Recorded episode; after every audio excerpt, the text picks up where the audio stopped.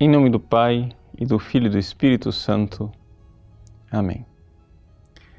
Meus queridos irmãos, estamos ainda no capítulo 7 do Evangelho de São João. Jesus subiu para Jerusalém para participar da festa das tendas. Ali ele fala é, do Espírito Santo, ele fala dos que forem a ele, do seu coração brotarão rios de água viva. E é depois dessa declaração que então vem o Evangelho de hoje. O Evangelho de hoje, os chefes dos judeus mandam guardas para prender Jesus. Mas qual não é a surpresa deles? Que os guardas chegam lá, começam a ouvir Jesus e ficam fascinados pela palavra de Jesus e não o prendem.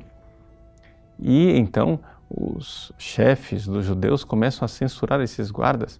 É, vocês também foram seduzidos é, por ele? Por que, que não trouxeram é, Jesus aqui? Vocês estão é, seguindo do mesmo jeito que esse povo ignorante, que não sabe as Escrituras, porque na Escritura está dito que um profeta, não, que o Messias não vem da Galileia, ele vem da cidade de Davi. E então Nicodemos tenta é, defender Jesus, mas lembremos que Nicodemos não é que ele não tenha fé. Fé ele tem, ele não quer pagar o preço da fé, e por isso busca Jesus durante a noite, como no capítulo 3 do Evangelho de São João, pusilânime. Mas ele diz uma coisa que é importante. Ele diz assim: Por acaso a nossa lei condena alguém antes de ouvi-lo?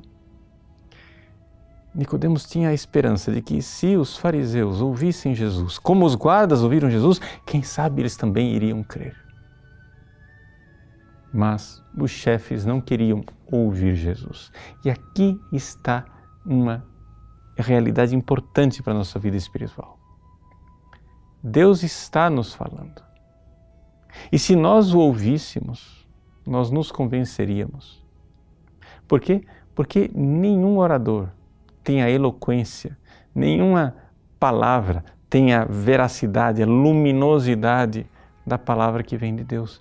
E, portanto, só existe uma forma de nós não sermos convencidos por essa palavra: é taparmos os nossos ouvidos e não querer ouvir. E é essa a triste realidade dos chefes dos judeus. Eles não, não estão dispostos a ouvir. Eles só estão dispostos a ouvir suas próprias ideias e suas próprias conclusões. Eles não estão dispostos a uma metanoia o que é que é metanoia? Uma mudança de mentalidade, ou seja, em que eu me abro para que uma pessoa me fale e mostre que eu estou errado. Essa é uma das grandes dificuldades é, é, dos debates e diálogos com as pessoas é, soberbas que é, já encontraram a verdade, então não adianta. Se você é, não está disposto a mudar de ideia, ninguém é capaz de te mostrar a verdade se você não for humilde o suficiente para ouvir a palavra, ninguém será capaz de mostrar a você onde ela está. Então, o problema aqui não é que o povo e os soldados que creram em Jesus eram ignorantes e os chefes dos judeus eram sábios. Na verdade, é o contrário. Os chefes dos judeus são soberbos e por isso não são capazes de ouvir a verdade de Deus quando ela se manifesta patente. Mas o povo e os soldados, humildes, foram capazes de ouvir. Por isso, nesse tempo de Quaresma, somos chamados a essa atitude de humildade. E se Deus quiser mudar a sua vida pelo avesso nessa Quaresma?